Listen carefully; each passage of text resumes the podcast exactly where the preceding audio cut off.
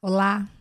A Bíblia Nossa de Cada Dia está começando agora e eu espero que você esteja empolgado para nós começarmos o estudo do livro Cântico dos Cânticos é, a partir de amanhã. Hoje, no para começo de conversa, eu quero trocar uma pequena ideia com você a respeito das minhas percepções e da maneira como nós vamos proceder com a leitura desse livro. É, enquanto eu estava lendo, não apenas os comentários das Bíblias de estudo, mas também um livro a respeito de Cântico dos Cânticos, a gente observa que algumas pessoas elas, elas discordam entre si a respeito de quem são os personagens apresentados neste, neste livro da Bíblia. Então eu quero delimitar com você qual será o meu enfoque, para que você entenda é, a, a compreensão que eu vou expor para você enquanto nós meditamos capítulo a capítulo. Mas antes de mais nada, né, vamos falar sobre quem escreveu.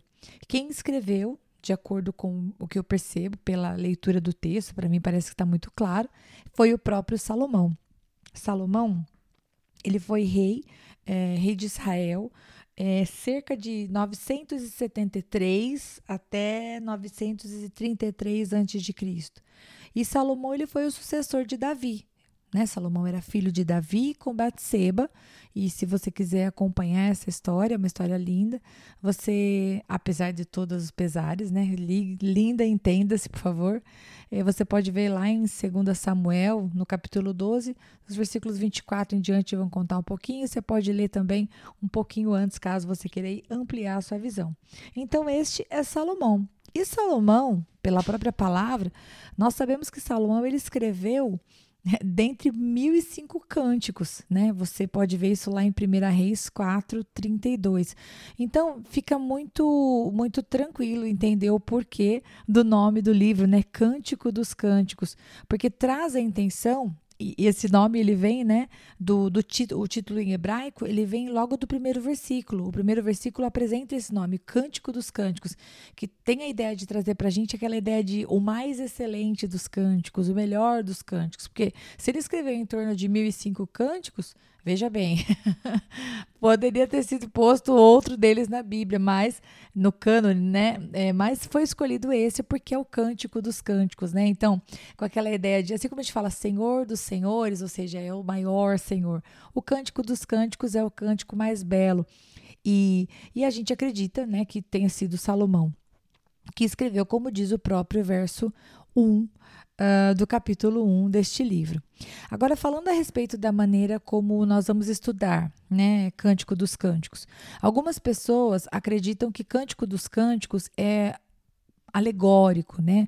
Traz esse diálogo entre o amado, a sua amada, e que na verdade está falando não de um homem e de uma mulher, mas está fazendo uma relação de Cristo com a igreja, né? O amado então seria Cristo e a amada seria a igreja. Ou ainda acredita-se num paralelo, né, entre Deus e Israel. Então eles vão interpretar todo o livro de Cântico dos Cânticos escrito por Salomão como esta alegoria, né? Ou, ou tipologia, né? É, como se estivesse falando destes dois personagens, né? Deus e Israel ou Jesus e a igreja. Eu vou estudar com vocês através de uma interpretação literal, que também é uma outra posição que existe e que tem uh, um olhar mais voltado para o humano, né? Lendo Cântico dos Cânticos, eu fiquei pensando, uau, embora algumas partes a gente pudesse até relacionar né, o amor do amado pela amada, como o amor de Deus para conosco.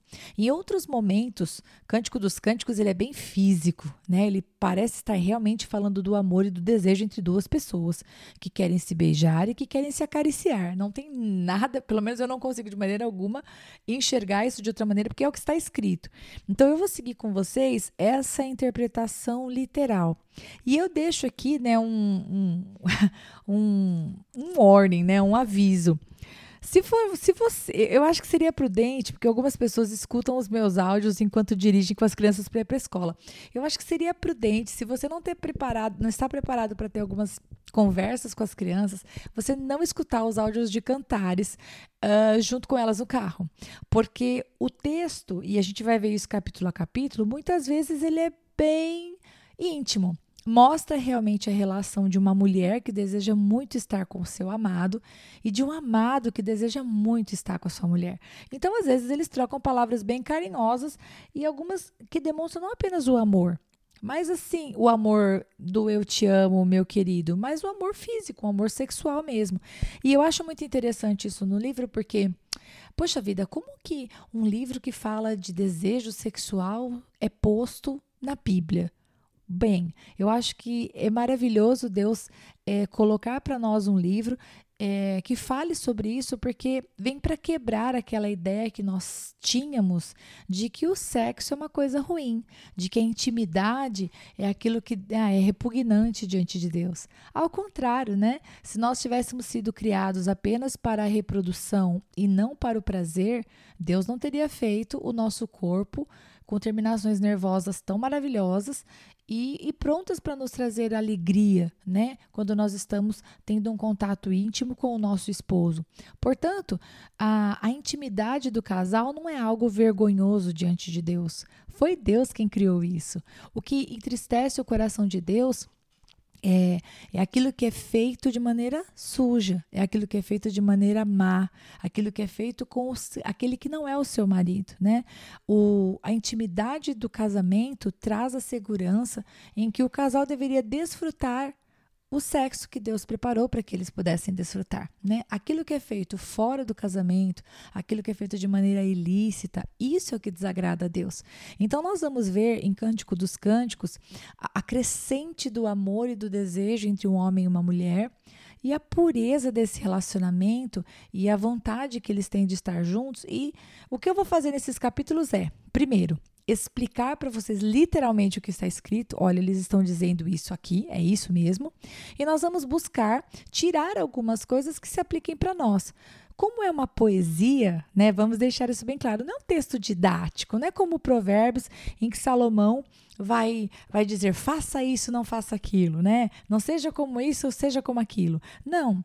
Nós vamos ver em Cântico dos Cânticos um poema de amor né? É uma poesia. Então não é um texto didático, mas obviamente que traz para nós uma lição ou outra que pode é, nos ensinar coisas a respeito dos nossos relacionamentos, né, do nosso relacionamento conjugal, ou no nosso namoro, ou no nosso noivado, ou para nós que um dia é, desejamos né, encontrar uma pessoa para vivermos a nossa vida toda juntos ok? Deus abençoe muito você. Eu não sei se você está animado ou animada, mas eu estou. Uh, e vamos seguir. Vai ser uma bênção. Até a próxima.